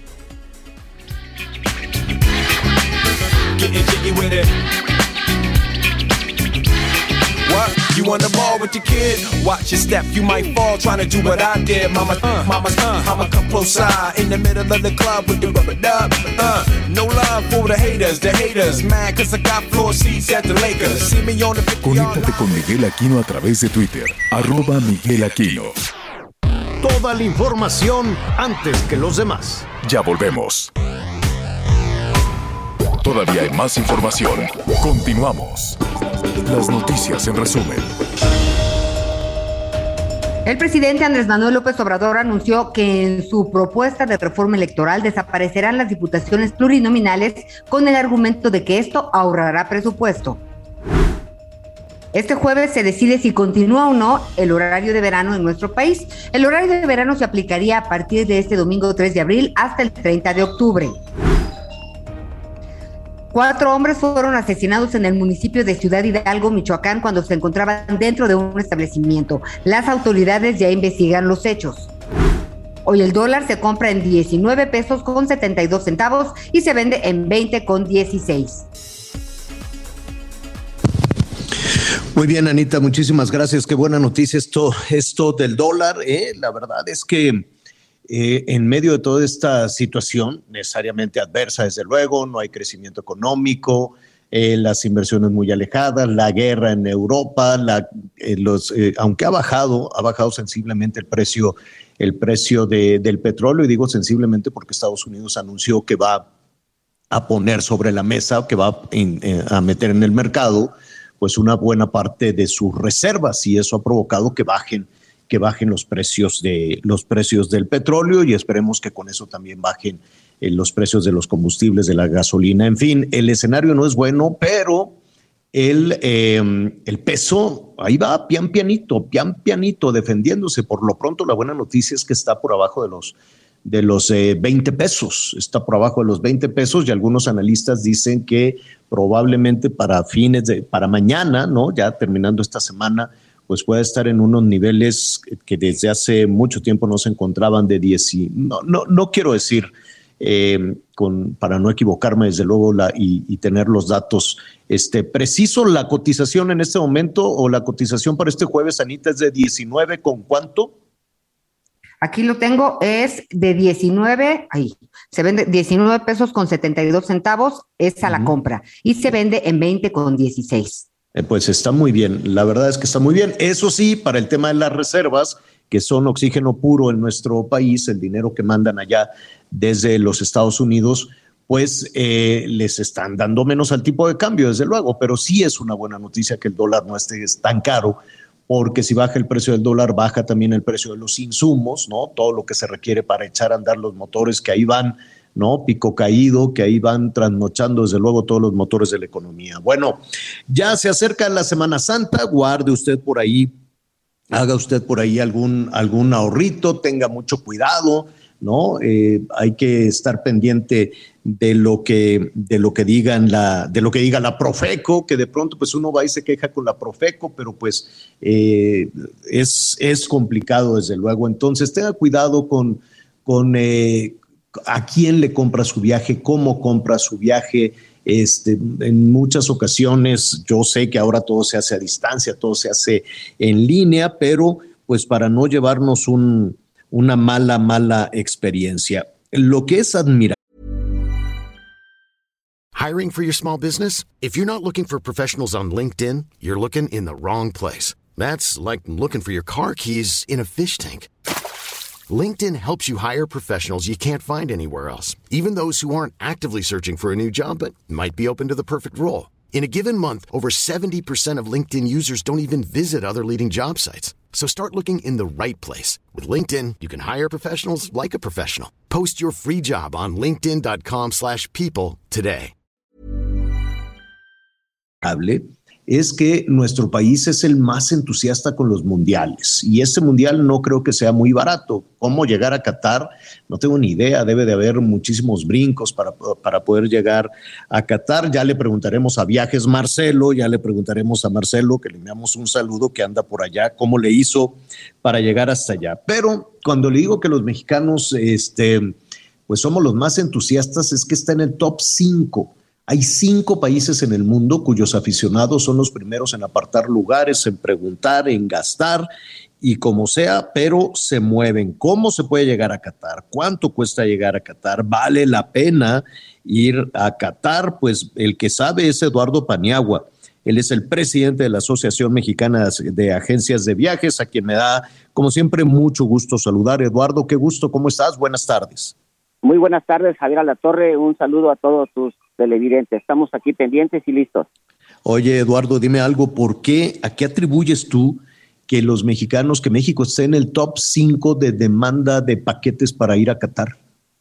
Bueno, pues México es sin, sin duda un país eh, futbolero y ahora pues con la grata noticia de que México ya eh, fue seleccionado para poder ir al Mundial, pues se acaba de levantar eh, la venta de los boletos porque estaba un poquito baja, ¿sabes? Eh, no había tanta demanda del destino porque pues, no es un destino futbolero y no tiene la emoción como ir a Argentina, ir a Brasil, donde pues todo el, toda la, la comunidad te llena de, de, la energía. Pero bueno, cuando México califica, eh, las cosas cambian. Dime, dime, dime algo, sí, pues ya las cosas cambian y se va renovando el entusiasmo. ¿Es muy caro llegar a Qatar? Bueno, mira, eh, el precio está entre 11 mil 400 pesos de ida eh, y ida y vuelta está en 22 mil, 25 mil pesos de puro boleto de avión. Eh, tenemos pensado, por ejemplo, los costos de los de, del hospedaje, uno de cinco de estrellas va a estar también entre 12 mil pesos la noche y de cuatro estrellas para abajo de 7 mil, 8 mil pesos por noche. Hay una gran ventaja, eh, va, va a haber mucha mucha disponibilidad de habitación. Dime, dime algo, ¿cómo se conforma un paquete? Es decir, alguien que esté pensando, eh, pues no sé, oye, compadre, vámonos dos personas, tres personas, un grupo de amigos de tres, cuatro personas. ¿En qué tienen que pensar, qué tienen que revisar si quieren comprar un paquete para ir a Qatar? Lo, lo primero es conseguir una agencia de viajes certificada, y si es AMAP, mucho mejor, que tenga boletos, porque aquí la clave son los boletos eh, para poder ingresar a los partidos ya que estos, eh, dependiendo de la, de la fase en que vaya el mundial, va incrementando su, su costo y también la dificultad de encontrarlo. Entonces, lo primero que tienen que buscar y tener mucho cuidado, porque hay muchos charlatanes, es que tengan la certeza que la agencia de viajes cuenta con los boletos, porque desafortunadamente la venta de boletos estuvo abierta hasta el 31 de este de este mes, es decir, ya mañana, ¿no? Hoy, hoy, hoy se acaba. Hoy, es, es correcto, hoy se acaba la venta. Entonces, eh, ya no podrán comprarlo de manera directa, tendrá que ser a fuerzas a través de una agencia de viajes certificada, especializada en turismo deportivo. Ahora, eh, ayúdanos un poco a imaginar sí. eh, cómo se llega a Qatar. Bueno, tenemos que viajar hacia Europa y de Europa tenemos que transbordar para Qatar. No hay otra forma de no hay un vuelo directo hasta ahorita hasta allá. Uh -huh. Ahora, eh, supongo que mientras más escalas o más aviones, pues sale un poco más barato el boleto, ¿así es? En teoría, bueno, está costando 22.600 pesos aproximadamente el, el, vuelo de ida y vuelta. Es un costo promedio. ¿Por qué eh, los boletos no están tan caros? Bueno, porque Qatar quiere incrementar su llegada de turistas. En el año 2019 apenas subió, eh, recibió dos millones y fracción de turistas internacionales y ahora con el mundial pues ellos están eh, presupuestando subir arriba de 3 millones. Entonces ellos están poniendo eh, muchas ofertas en, en, hospedaje, muchas ofertas en transporte para tratar de que lleguen los turistas sin importar el nivel económico que tenga, sino más bien que sea un aficionado de fútbol. Oye, ese es el boleto. Eh, sí. no se sabe si la selección va a llegar al quinto partido, no va a llegar al quinto partido, hay quienes se quieren quedar eh, toda, todo el torneo, hay quienes solo van algunos, algunos días. ¿Es caro el hospedaje, es caro la comida o también han bajado sus precios en Eh, Qatar? el hospedaje, el hospedaje promedio de un hotel cinco estrellas está entre 10 mil y 12 mil pesos. Eh, no es caro. Eh, Es un precio muy muy accesible para todos los que son aficionados a asistir a los 10 mil o 12 mil pesos, ¿qué? Prome- promedio por ¿Pesos o dólares? Pesos, pesos, pesos, pesos. claro. Ok, Sí, bueno, ahora, eh, eh, eh, En, la ahí. cuestión del transporte y en la cuestión de la comida, ¿cómo está más o menos la situación? Sobre todo porque estamos tratando de hacer entender, te saluda Miguel Aquino, Eduardo, tratar de, de hacer entender o, de- o comprender cuánto cuesta en promedio eh, los tres primeros partidos de la selección. Mira, yo creo que en promedio eh, con vuelos eh, se debe estar gastando entre 80 y 90 mil pesos. Y falta ver dónde nos dormimos. De- de- eh, claro, de- depende, depende del hotel. Aquí la diferencia en que sea más es el hotel que vayas a escoger. Exacto. Anita Lomelí quiere preguntar. Sí. Pues era Adelante, esto, Anita, estos paquetes eh, de manera directa no los podemos conseguir, solamente es para pues el viaje. O si nos lo arman. Es correcto. Mira, el, pro- el problema aquí es los boletos. Tú puedes armar tu boleto, tú puedes armar tu paquete, puedes comprar tu boleto de avión por internet, puedes hacer tu reservación de hoteles por internet, tus traslados, etcétera. Pero los boletos ya no, porque el último día para comprarlos es hoy. Y si no los compraste, los únicos autorizados para venderlos son las agencias de viajes especialistas en turismo deportivo. Bueno, aprovechando, aprovechando la conversación contigo con todo este tema de Qatar, bueno, no sé más o menos cuántos mexicanos, ¿se puede hacer una estimación, un promedio Sí, del eh, número de, estamos- de mexicanos estamos- que van a ir? Sí, estamos pensando nosotros que van a ir más o menos como 15 mil mexicanos. 15 mil, oye, pues sí, sí se van a notar en el estadio, ¿eh? Sí, Sí, se sí, van se a van a notar. Oye, Se Eduardo, estamos con Eduardo Paniagua, el presidente de la Asociación Mexicana de Agencias de Viajes. Ya tenemos la Semana Santa encima. Em, estamos a tiempo de encontrar un buen paquete, se tuvo que haber hecho antes, nos va a salir caro. Este periodo de, de vacación son la, la Semana Santa y la Pascua, 15 días. Es correcto, sí. Fíjate que tenemos una gran ventaja. Eh, hoy México, aparte de los centros turísticos eh, que ya todos conocemos, de sol y playa, están saliendo productos turísticos muy novedosos que son los pueblos mágicos de México. Los 132 pueblos mágicos de México que se ofrece una gran variedad de productos. Por ejemplo, en este momento yo me encuentro en Mazuntle, eh, Oaxaca, que es un pueblo mágico que se encuentra en la costa, lo más hermoso que puedas encontrar, que no tiene ningún, no le pide nada a ningún otro centro turístico de sol y playa. Eh, Tiene precios para todos también, están, están iniciando, entonces tiene muchas cabañas, muchos hoteles boutique, la comida es buena, eh, la transportación del, del aeropuerto de Huatulco es a no más de dos horas, hora y media. Entonces, hay productos turísticos muy buenos. Nos podemos ir, por ejemplo, a Quintana Roo, tenemos Bacalar, tenemos Isla Mujeres, pueblos mágicos. Nos podemos ir a Cizal, en Yucatán, otro pueblo mágico de playa, para todos aquellos que andan buscando playa. ¿no? Y para los que buscan naturaleza, pues tenemos los pueblos mágicos de San Cristóbal, Comitán, Chiapa de Corzo, tenemos Tapijulapa, Tabasco. México hoy sí tiene una gran variedad de productos turísticos para el turismo nacional eh, de, de poca distancia. ¿no?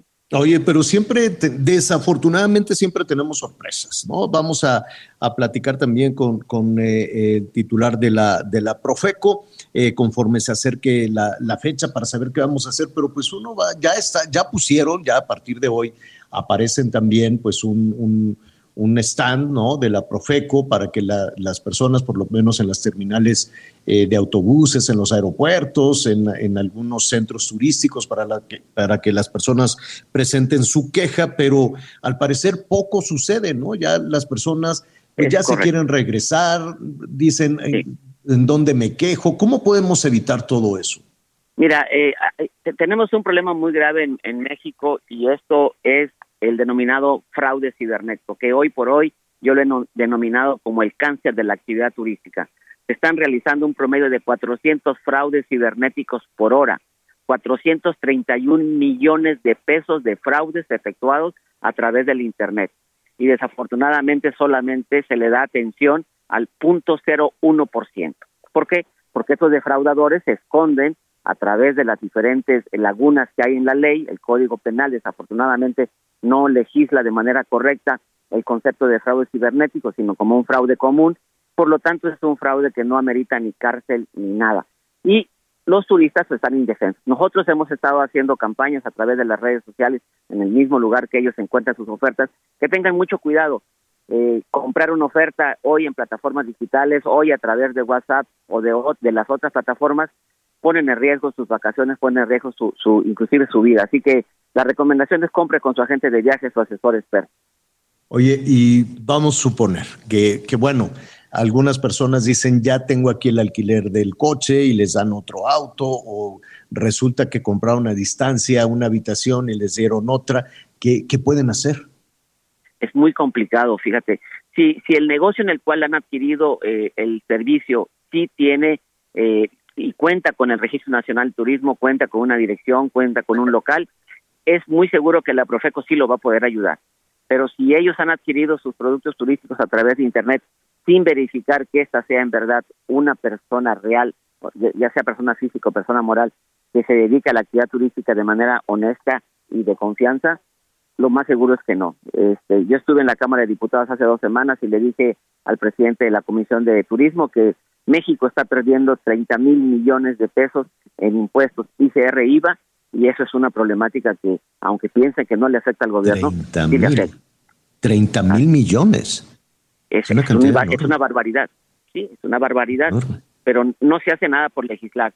Y aquí yo siempre he estado diciendo que tenemos que legislar de manera inmediata y, y, y con los expertos, porque en las legislaciones estatales eh, se, se hacen modificaciones al, al- al Código Penal, pero que no concuerdan con el Código Federal. Entonces, si tú denuncias un, un delito en un estado, cuando lo quieres llevar a, a la policía cibernética, desafortunadamente en el Código Penal no existe. Entonces, eh, los defraudadores turísticos lo saben y se están aprovechando de eso. Pues Eduardo, ahí tenemos tema para continuar esta conversación. Eduardo Paniagua, presidente de la Asociación Mexicana de Agencias de Viajes. Una opinión personal, Eduardo, si, si tienes el presupuesto, eh, ahora que, los de Qatar, los cataríes bajaron de precio, ¿qué harías? ¿Te vas a Qatar o te vas a el Mar de Cortés, que tiene también todos estos escenarios desérticos y demás? ¿A dónde irías? Yo me iría a visitar pueblos mágicos. Quiero decirte que ahorita llevo visitando 120 pueblos mágicos de los 132 y ninguno de ellos me ha decepcionado. He encontrado en cada uno de ellos la cultura, le he encontrado la gastronomía. México hoy es potencia mundial en turismo gastronómico y naturaleza y lo estamos desaprovechando los mexicanos. Pues oye, que hay que seguir con esas recomendaciones conforme se acerque la, la Semana Mayor y nos podemos ir manejando y en ocasiones esos pueblos mágicos están mucho más cerca de lo que pensamos. Eduardo, muchísimas gracias. Un saludo y Dios los bendiga a todos. Gracias, igualmente. Eh, hay información en desarrollo. Antes de ir con, con Sandra Cuevas, que otra vez le pidió perdón a los, a los policías, este, hay un asalto, pues a parecer con la fatalidad de dos, dos personas eh, fallecidas, Miguel. Sí, y otra vez sobre la autopista México-Puebla, ahora con dirección a Tlaxcala. Esta autopista que, pues ya lo han dicho los propios transportistas, es muy peligrosa. La semana pasada, si mal no recuerdo, Javier, el viernes aquí reportábamos también en la México-Puebla, en donde el conductor de un tráiler había sido asesinado y su, y su acompañante había resultado lesionado. Ahora, lamentablemente, es exactamente en el tramo Tlaxco-Tejocotal, en el kilómetro 32, se registra ahí pues un intento de asalto, está entre los límites de Puebla y Tlaxcala. Tengo ahí un, este, un compañero, un amigo reportero, me dice que pues es increíble que porque en este momento, bueno, pues no sabe si los de Puebla o los de Tlaxcala se van a hacer cargo de la investigación. Se trata lamentablemente de un intento de asalto en donde por lo menos pues hay dos mujeres que pierden, que pierden la vida. Ellas recibieron estos impactos a la altura a la altura de la cabeza. Eh, todavía no se han dado más datos. Viajaban a bordo de una camioneta Tornado color blanco. Presenta varios impactos de arma de fuego y pues no será hasta que decidan quién va a tomar el caso, si Pueblo Tlaxcala, que se lleve, que se obtenga más información. Pero preliminar se habla de un intento de asalto a plena luz del día, otra vez sobre la autopista México-Puebla, pero ahora sí en dirección hacia la zona de Tlaxcala en dirección hacia la zona de Tlaxcales, en donde se da este intento de asalto y lamentablemente las muertes de estas mujeres. Qué barbaridad, qué barbaridad. Hay que recordarle, además de darle seguimiento a toda, a toda esta historia y en, en cuestiones también de seguridad y de la policía, eh, ¿quién es Sandra Cuevas? Sandra Cuevas es una alcaldesa de la Ciudad de México y pues que ha estado desde el arranque de su administración en el ojo del huracán, Miguel. Sí, Sandra Cuevas, esta alcaldesa de Cuauhtémoc, que no es, de, no es del partido de Morena, sino de esta alianza que hizo PAN-PRD y que, bueno, obtiene la, la, alcaldía de Cuauhtémoc. Ella, bueno, pues ha sido ahí una mujer. Es una, una empresaria, ¿no? Una activista, es una empresaria. Uh -huh una empresaria que ha estado pues ahí muy cerca de, de, las situaciones de la Cuauhtémoc, que evidentemente, bueno, pues la alcaldía Cuauhtémoc, eh, todas son importantes, pero esta tiene una importancia porque es en donde se encuentra el centro, el centro histórico, es eh, la, demarcación a la que pertenece Palacio Nacional, a la que pertenece la jefatura de gobierno. Bueno, pues el día de hoy Sandra Cuevas de nuevo se presentó en el reclusorio norte. Recordemos que en febrero pasado hubo una reunión a la que la señora Sandra Cuevas citó a dos elementos de la policía eh, auxiliar de la Ciudad de México. Dos de los elementos que eran los encargados de los operativos eh, en contra del ambulantaje en el centro histórico. Pero bueno, la señora Sandra Cuevas se reunió con un grupo de ambulantes que denunciaban que pues estos elementos y que otros elementos de la policía pues eh, llevaban a cabo pues detenciones arbitrarias, pero también bueno que muchos de ellos los extorsionaban. Eh, se empezó ahí a dar una discusión y la señora Sandra Cuevas, junto con otros tres funcionarios, insultaron, supuestamente golpearon, les robaron el celular, es la denuncia que presentaron los policías, y también el radio de comunicación. Por esto se inició un proceso en contra de Sandra Cuevas, donde finalmente se determinó que tenía que ser separada del cargo para que enfrentara a la justicia. Ella la semana pasada eh, aceptó la responsabilidad y aceptó pedir una disculpa pública para que finalmente de esta manera pues terminara todo el problema y aceptó también hacer un pago de 30 mil pesos para reponer pues los equipos de comunicación y teléfono que les habían eh, quitado, que les habían robado a los elementos de la policía. Ella ofreció una disculpa pública, pero no estaban presentes los policías. Ella lo hizo en el juzgado. El día de hoy, ah, porque el juez le dijo, no, así no son las disculpas públicas. Pues el día de hoy, frente a los dos elementos de la policía, así como con sus abogados, Sandra Cuevas dijo textualmente, me permito referirme a los hechos que con base a los principios de la legalidad nos permite encontrar a las partes, encontrar un equilibrio justo. Es por ello que me dirijo a ustedes, Audencio Fastino Luna y Eduardo Camacho García y Marcos David Arriola, que tengo a bien dirigirme a ustedes para ofrecerles mis más sinceras disculpas. Fue lo único que dijo Sandra Cuevas frente al juez, frente a los policías, y de esta manera, bueno, pues vamos a ver si ahora sí ya con esto se dan por satisfechos los policías, los, los y ahora sí le otorgan el perdón y se terminó todo el, el problema. Pues sí, se, se, acabó. Yo me quedo como ciudadano con la duda de qué hicieron los policías. ¿No? Hay una parte en esta ¿Y historia por qué fue que el no enfrentamiento? conocemos, Claro. ¿no? Hay, eh, porque los estaban acusando de extorsionar a vendedores ambulantes. Y eso, al parecer, es lo que detonó toda esta situación. Y ya de esa, esa parte ya no se supo. La historia la sabemos desde la oficina de la alcaldesa que les gritoneó. Ellos dicen que, pues, está chaparrita, pero que, pues, que los cacheteó y que los robó y que los asaltó y que les quitó su radio y no sé cuánto. Bueno, y ya pues, la llevaron ahí a, a los juzgados y el asunto al parecer ya se solucionó con la disculpa y creo que los policías ya se dieron por satisfechos. Sí sería importante saber qué detonó esto. No creo que nada más amaneció de malas la alcaldesa y dijo, tráiganme a dos policías que quiero cachetear a alguien. Algo, algo, algo pasó, ¿no? Quiero suponer.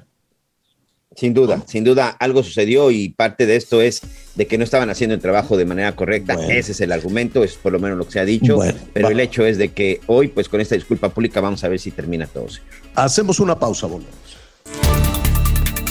Los ministros de la Suprema Corte de Justicia de la Nación resolvieron desechar el recurso que se presentó a través de la Comisión Estatal de Derechos Humanos de Jalisco para que se evitara la reasignación de 140 millones de pesos que la Universidad de Guadalajara contemplaba para construir el Museo de Ciencias Ambientales y que el gobierno del estado derivó para avanzar en la construcción del proyecto del Hospital Civil de Oriente. Los votos fueron cuatro a favor y uno en contra de la ministra Margarita Ríos, lo que desecha la controversia constitucional 177 diagonal 2021 presentada por la la Comisión Estatal de Derechos Humanos. Adicionalmente, la Universidad de Guadalajara emitió un comunicado en donde dijeron que se construirá este Museo de Ciencias Ambientales con, sin y a pesar de Enrique Alfaro. Desde Guadalajara, Mayeli Mariscal. La presidenta municipal, Romina Contreras Carrasco, recibió el galardón Forjadores de México 2022 en la categoría política por su destacada labor al frente del gobierno de Whisky Lucan, administración que se coloca dentro de las cinco mejor evaluadas del país y la que cuenta con la mayor aprobación del Estado de México, esto de acuerdo con distintas casas encuestadoras. Al recibir este reconocimiento, Romina Contreras señaló que es el momento de las mujeres, por lo que su gobierno trabaja para empoderarlas, protegerlas y apoyar su desarrollo con la intención de que no sean víctimas de violencia, informó desde el Estado de México Pablo Cruz Alfaro. De 1 y hasta 18 años de cárcel podrán recibir las personas que cometan actos de violencia sexual, acoso, extorsión o abuso sexual mediante plataformas digitales en contra de menores de edad en Sonora, ya que estos delitos quedaron tipificados penalmente dentro del Código Penal del Estado. Fue gracias a un dictamen aprobado por unanimidad en el Congreso de Sonora, donde se reformaron ocho artículos del Código Penal para que quede plenamente establecido que las personas que se aprovechen de las nuevas tecnologías para atacar a los menores de edad serán castigados. Estas propuestas fueron aprobadas este martes por el Pleno del Congreso y entrarán en vigor una vez que sean publicadas en el Boletín Oficial del Estado, informó desde Sonora Gerardo Moreno.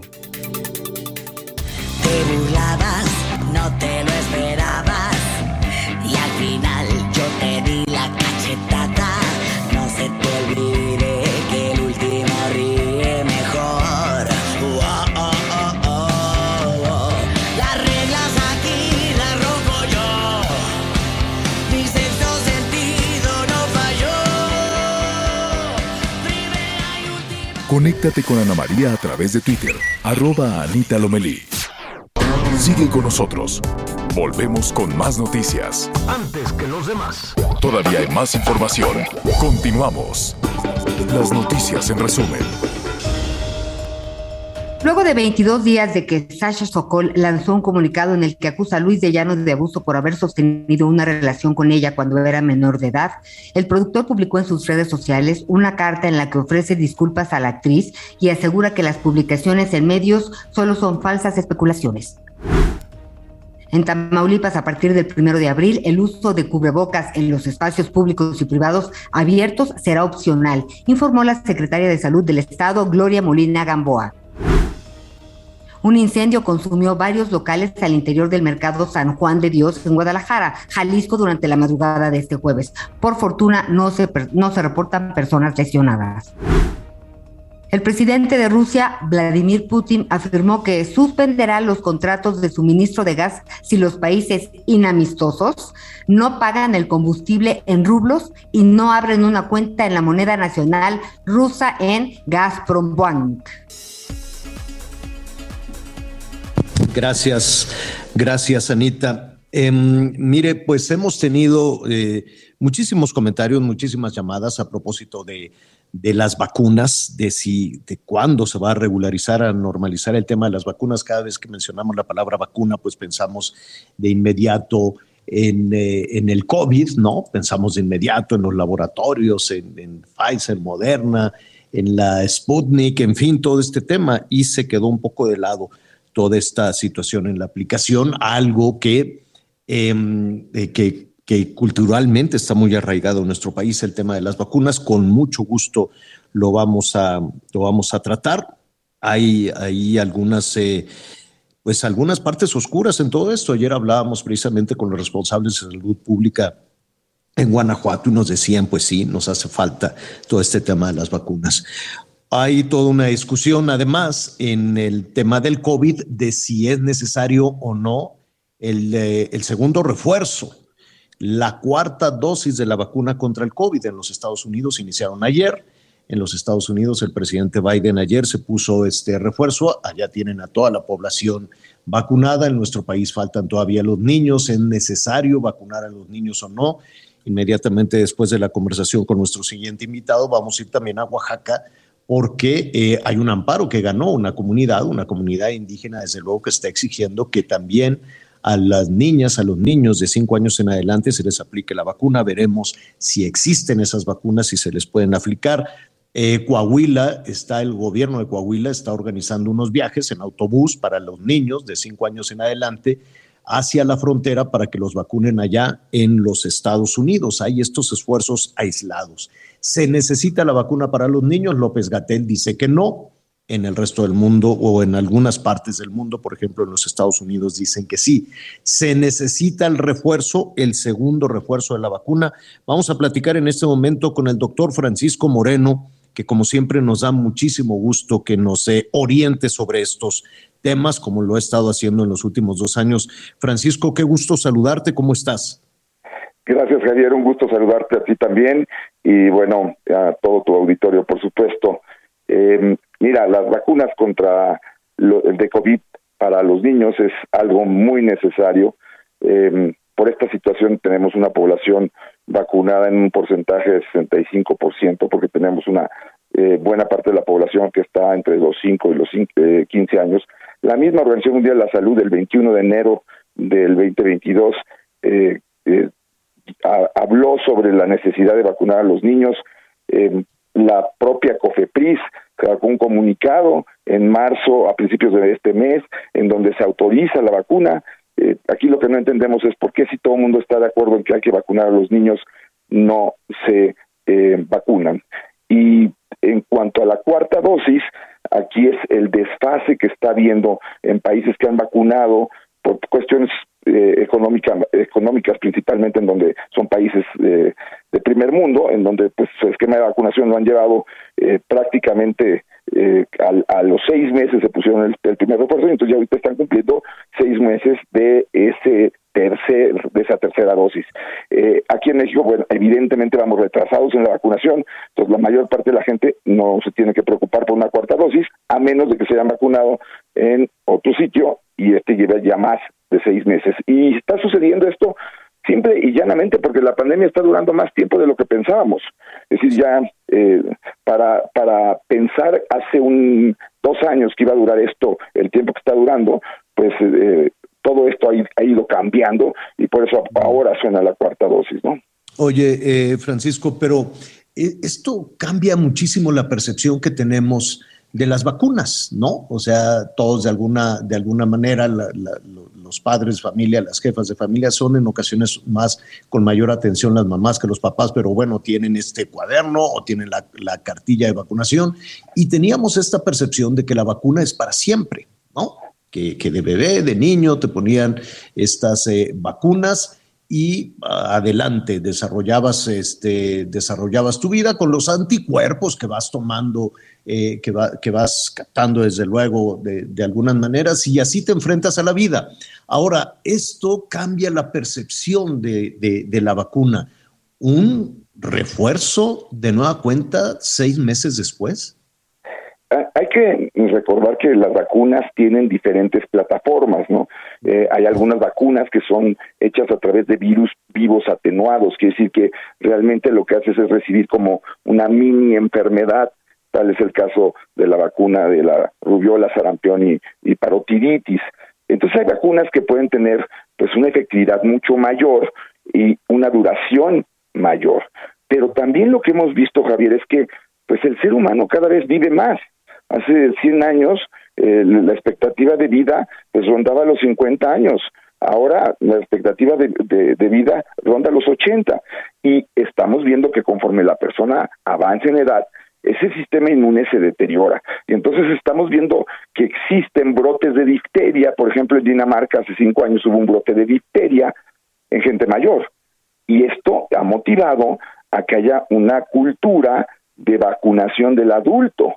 Ahora, en México lo que está pasando y que preocupa mucho es que éramos un país que tenía altísimas tasas de vacunación y desde del 2019 se mencionaba la falta de ciertos biológicos que probablemente generen que podamos tener en los próximos eh, años brotes de tétanos, eh, de polio, como surgió ahora en, en Israel, en donde la gente no se vacuna. Hemos conocido también a propósito de, de, hemos aprendido muchísimo en el tema, con el tema de la pandemia, hemos aprendido muchísimo de los investigadores como tú y hemos aprendido algo que no necesariamente teníamos en México, que son estos movimientos antivacuna. ¿Qué tanto ha crecido esto? Sí, desafortunadamente hay gente que cuando se desmaya en lugar de volver en sí vuelve no, ¿no? Y no va con este adelanto científico. Hay que recordar que la única enfermedad viral que ha sido erradicada del mundo es la viruela y eso lo logró la vacuna. Y en un inicio, pues la gente tampoco se quería poner viruela, la vacuna de la viruela, porque también eran esas vacunas de virus vivos atenuados. Eh, tenemos que cambiar la forma de pensar, confiar en la ciencia, Ahorita llevamos ya prácticamente 12 mil millones de dosis de eh, vacuna de COVID aplicadas en el mundo. Creo que si esto hubiera generado todo lo que han comentado los antivacunas, pues tendríamos una evidencia eh, de, de, de, cosas gravísimas. Desafortunadamente, ninguna vacuna es 100% segura, pero ninguna actividad humana es 100% segura. Entonces, aquí toman el caso desafortunado de que alguien tiene un efecto colateral de la vacuna para decir, ya ven, las vacunas son muy malas. No, piensen que la, por exceso de mortalidad, COVID está llegando a más de 18 millones de fallecidos en el mundo en estos dos años. Claro. Evidentemente, la vacuna no va a producir eso. Antes de, antes de ir con Anita Lomelí, yo te pregunto, Francisco, entonces, ¿tú te pondrías la, el, segundo refuerzo, la cuarta dosis de vacuna contra el COVID? Cuando cumpla seis meses de la tercera, sí, eh, sí porque aquí, bueno, me voy a ventilar, pero yo, yo soy paciente de alto riesgo porque tengo claro. cáncer y soy hipertenso y tengo más de 55 años. Eh, eh, pero no todo el mundo tiene que vacunarse, solamente la gente más de 50 años o que tengan algún factor de riesgo. Eh, esto también es muy importante entenderlo porque si no, le estamos quitando vacunas a personas que todavía no reciben la primera, la segunda o la tercera dosis. Entonces hay un claro. desfase muy importante. Claro, es que fue muy significativa la imagen del presidente de los Estados Unidos. Digo, es, es un hombre mayor, ¿no? Es un hombre ya de, de, de, de, edad, aplicándose la cuarta dosis. ¿Quién sí y quién no?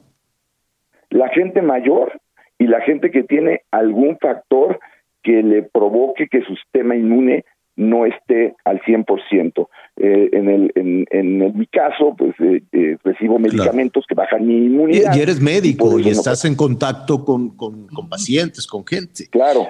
An Anita Lomelí te quiero preguntar.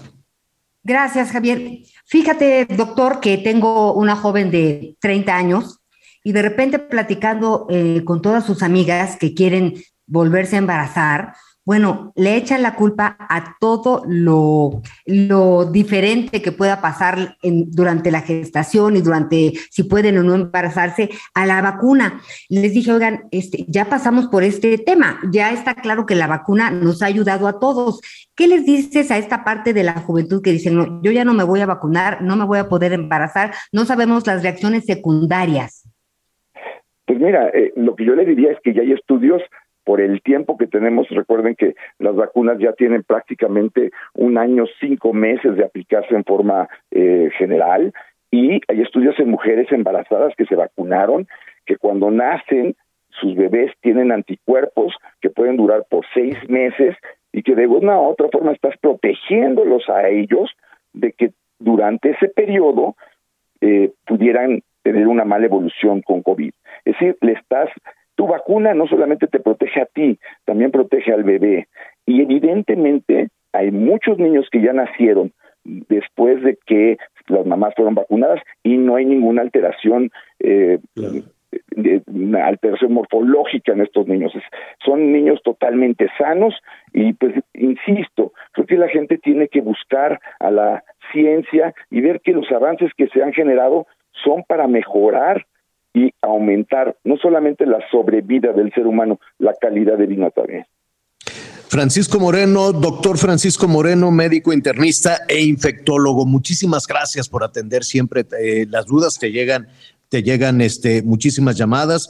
Eh, si no tienes inconveniente, la próxima semana nos gustaría conocer tu opinión sobre lo que está sucediendo en Asia, lo que está sucediendo en China, en Shanghái, en Corea, eh, en esto que parece una, una historia sin fin. Pero esto la próxima semana. Con todo gusto y como les digo, a seguirnos cuidando, falta menos, pero hay que seguirnos cuidando. Definitivamente. Gracias, doctor.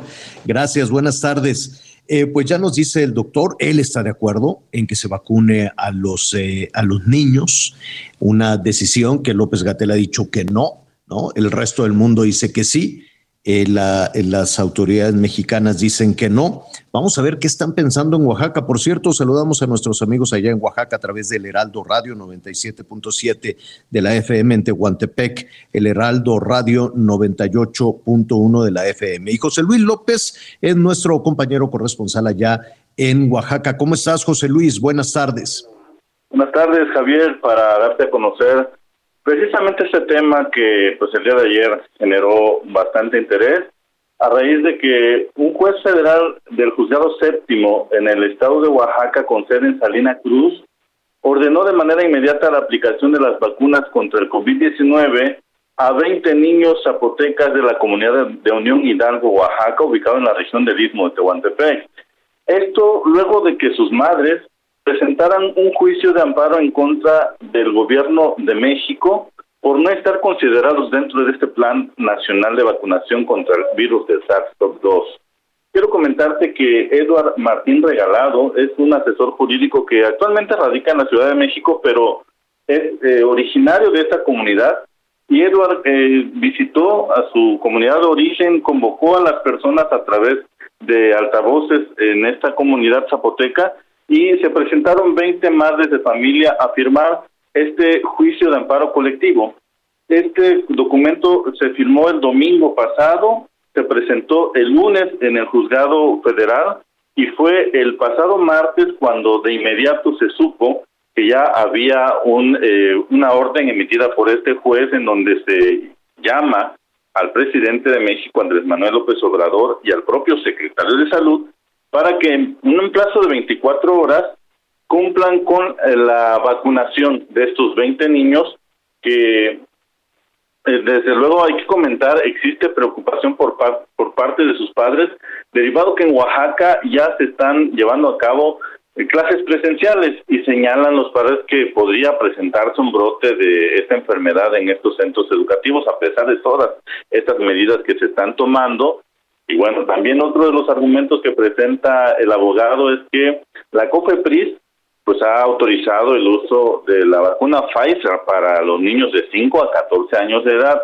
Sin embargo, sabemos que el propio gobierno mexicano ha dicho que dentro de este plan de vacunación no están considerados los niños, por lo que se tuvo que recurrir a través de este de esta medida judicial, por lo que ya se está esperando, pues, primero eh, que se dé la notificación al presidente de México y segundo, que se espere a partir de este momento la de la notificación que se eh, cumpla este plazo de 24 horas para que se aplique la vacuna. Y se estaría esperando también un plazo de 48 horas a partir de la vacuna que se informe al juez cómo se llevó a cabo la estrategia y sobre todo con evidencia se justifique el cumplimiento de esta orden, Javier. Pues José Luis, vamos a estar ahí muy pendientes y desde luego ver si están tomando nota de esta situación en otras comunidades allá en Oaxaca. Por lo pronto, muchísimas gracias, José Luis. Muy buenas tardes, saludos. Gracias, buenas tardes. Un calorón, por cierto, está muy altas las, las temperaturas. En un momentito le voy a decir también de la radiación solar intensa en la Ciudad de México, pero antes, qué macabra situación la que está viviendo en Guerrero, Miguel. Eh, así es, Javier, así es. Eh, la Fiscalía del Estado eh, ya confirmó que fueron por lo menos seis las víctimas, seis las víctimas que fueron pues, levantadas, que se fueron identificadas en la zona de Chilapa de Álvarez en Guerrero. Perdón si soy un poco descriptivo, pero voy a tratar de evitar ser este. Es que es macabro eh, esto. A, ver, hay que decirlo con sus letras, Miguel. Los decapitaron, les cortaron la cabeza. Dejaron sobre eh, la parte de arriba, sobre el techo de un auto, de un auto que tenía incluso, es un auto tipo vagoneta, un auto que tenía las ventanillas abiertas y tenía la cajuela abierta en el Boulevard Eucaria Apresa de Chilapa de Álvarez Guerrero. A las 6 de la mañana con 45 minutos, prácticamente cuando estaba amaneciendo, los, eh, las primeras personas que pasaron por el lugar, pues dieron el reporte de que la cabeza, las cabezas de Qué seis horror. personas se encontraban en el techo de este auto. De manera inmediata le dieron aviso a las autoridades. Es una calle transitada, Javier, es una calle eh, que no está alejada, no está afuera de Chilapa, no está afuera del municipio, no es en una zona eh, conurbada, no es en una zona donde hay un sembradío, no, es una calle donde hay casas, donde hay negocios, insisto, de hecho es un bulevar, es una de las avenidas principales de Chilapa de Álvarez. Pues ahí un grupo de criminales llegaron y dejaron este automóvil y en la parte de arriba de esta camioneta la cabeza de seis personas. Todavía no encuentran eh, eh, las otras partes del, del cuerpo, pero bueno, por lo pronto las autoridades confirman que son seis, que son seis, eh, con- son seis las personas. Seis Dejaron por ahí un narcomensaje que es evidentemente, pues ni siquiera lo No. vamos a leer. No, definitivamente, pues eh, qué, qué terrible, qué terrible situación, qué pesadilla la que persigue a Guerrero, que parece que tienen ahí un, un pues una pesadilla sin fin de violencia, ¿no? Un, Entre un Guerrero y Michoacán, ¿no? Guerrero y Michoacán entre creo que es Guerrero donde está concentrando el, el mayor número de, de este tipo, pues de este tipo de, de barbaries, Javier. Este Sí. simple y sencillamente es indescriptible.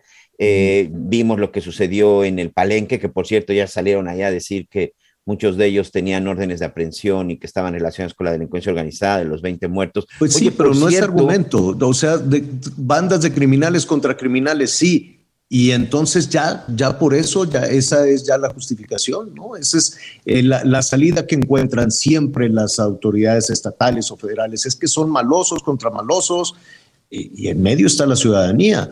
O como dijo el gobernador de Zacatecas, ¿no? Que ahora pues el tema es de los medios de comunicación. Qué barbaridad. De nueva cuenta encontrar una salida de que los culpables son los medios de comunicación porque dicen lo que pasa. Si no dicen lo que pasa, entonces ya no existe el problema.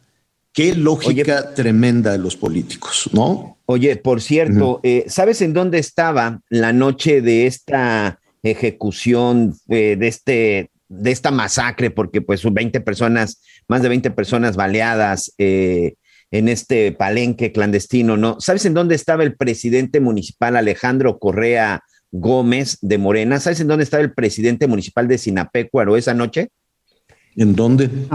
En Ciudad Hidalgo, que no es su municipio, porque ese día, ese fin de semana, el señor dejó su cargo y se fue a promover la revocación de mandato. No, y bueno. está comprobado en sus cuentas eh, de redes sociales, principalmente en Facebook, en donde está él ahí acompañado de simpatizantes y de varios presidentes municipales. Durante ese fin de semana estuvieron en la zona de Ciudad Hidalgo, que insisto, no es su municipio, y el señor pues dejó su trabajo para irse a promover la revocación de mandato. Ahorita, este, pues están ahí, eh, pues cuestionando porque, bueno, pues evidentemente no es una Pues situación que, Man- que, que le haya gustado a mucha gente, ¿verdad? Mañana vamos a retomar ese tema porque ya nos vamos. Cuidado con las altas temperaturas, sobre todo nuestros amigos en la Ciudad de México. Eh, tenemos la temperatura, creo que está por ahí de los, ¿cuánto, Anita? 30, 31 más o menos, ¿no? Sí, como 32 grados en algunos, en algunas partes de la ciudad. No, pues ya es muy caliente para la... temperaturas máximas de 40 a 45 grados en el norte de Hidalgo, costa sur de Jalisco, sur y costa de Michoacán, Oaxaca, Querétaro, San Luis Potosí, Tamaulipas, Veracruz, en fin, calor en gran parte del país. Pero además del calor, el problema en la Ciudad de México es la radiación ultravioleta. Sí, claro. Y hay un semáforo de radiación ultravioleta. Entonces va del verde, que está bien, al amarillo, luego este, se pone naranja, rojo, y en este momento están poniendo en morado, morado una alerta de radiación ultravioleta en la Ciudad de México. Esto indica que hay una situación extrema. Dice, la radiación ultravioleta es extremadamente alta en este momento en la Ciudad de México, que es lo que recomiendan. Si no tiene que salir, no salga, use el bloqueador solar eh, póngase, úntese mucho bloqueador a los niños, a los adultos mayores, ropa manga larga, yo sé que hace mucho calor, pero pues a protegerse con un, un sombrerito, paraguas, lo que sea, manga larga. No es un asunto de, de calor intenso, es un asunto de radiación. Ya no hay nada más alto en este semáforo de alerta. Índice V está en morado en este momento. Se necesita protección extra.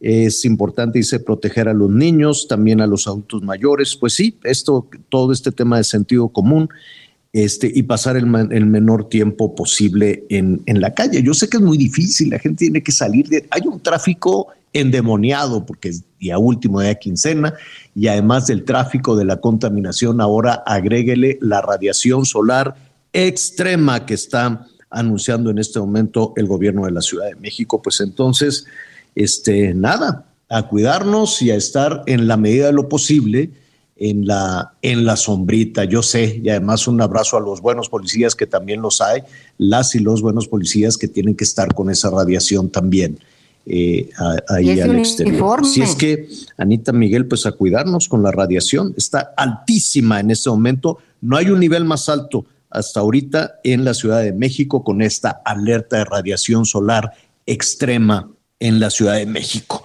Por lo pronto, vámonos, es día del taco. ¿De qué quieres un taquito, Anita? Yo quiero un taco de bistec. Bueno, dos. Taquito de bistec. Muy bien. Pues los tacos de la Ciudad de México, ¿qué son? Son los de canasta, ¿verdad? O los. Son no, los, los de trompo. Sí, bueno, sí, de guisados, que también eso se da mucho en Morelos, pero yo en particular lo que extraño mucho por acá, por el sureste, que no he encontrado buenos tacos, de suadero y de tripa. Suadero de tripa.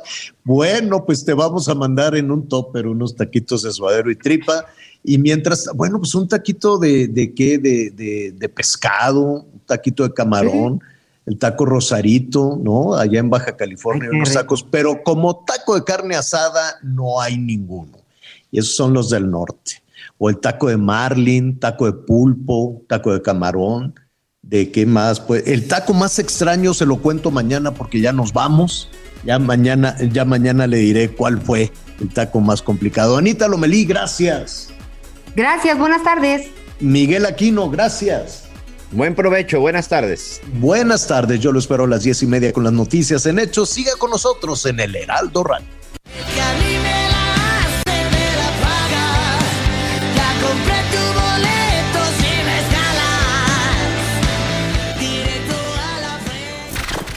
Gracias por acompañarnos en Las Noticias con Javier La Torre. Ahora sí ya estás muy bien informado. When you make decisions for your company, you look for the no brainers. And if you have a lot of mailing to do, stamps.com is the ultimate no brainer. It streamlines your processes to make your business more efficient, which makes you less busy. Mail checks, invoices, legal documents, and everything you need to keep your business running with stamps.com. Seamlessly connect with every major marketplace and shopping cart. Schedule package pickups and see your cheapest and fastest shipping options from different carriers with rates up to 89% off USPS and UPS rates. And with the stamps.com mobile app, you can take care of mailing and shipping wherever you are. Make the same no-brainer decision as over 1 million other businesses with stamps.com. Sign up with code program for a 4-week trial plus free postage and a free digital scale. No long-term commitments or contracts. That's stamps.com. Code program.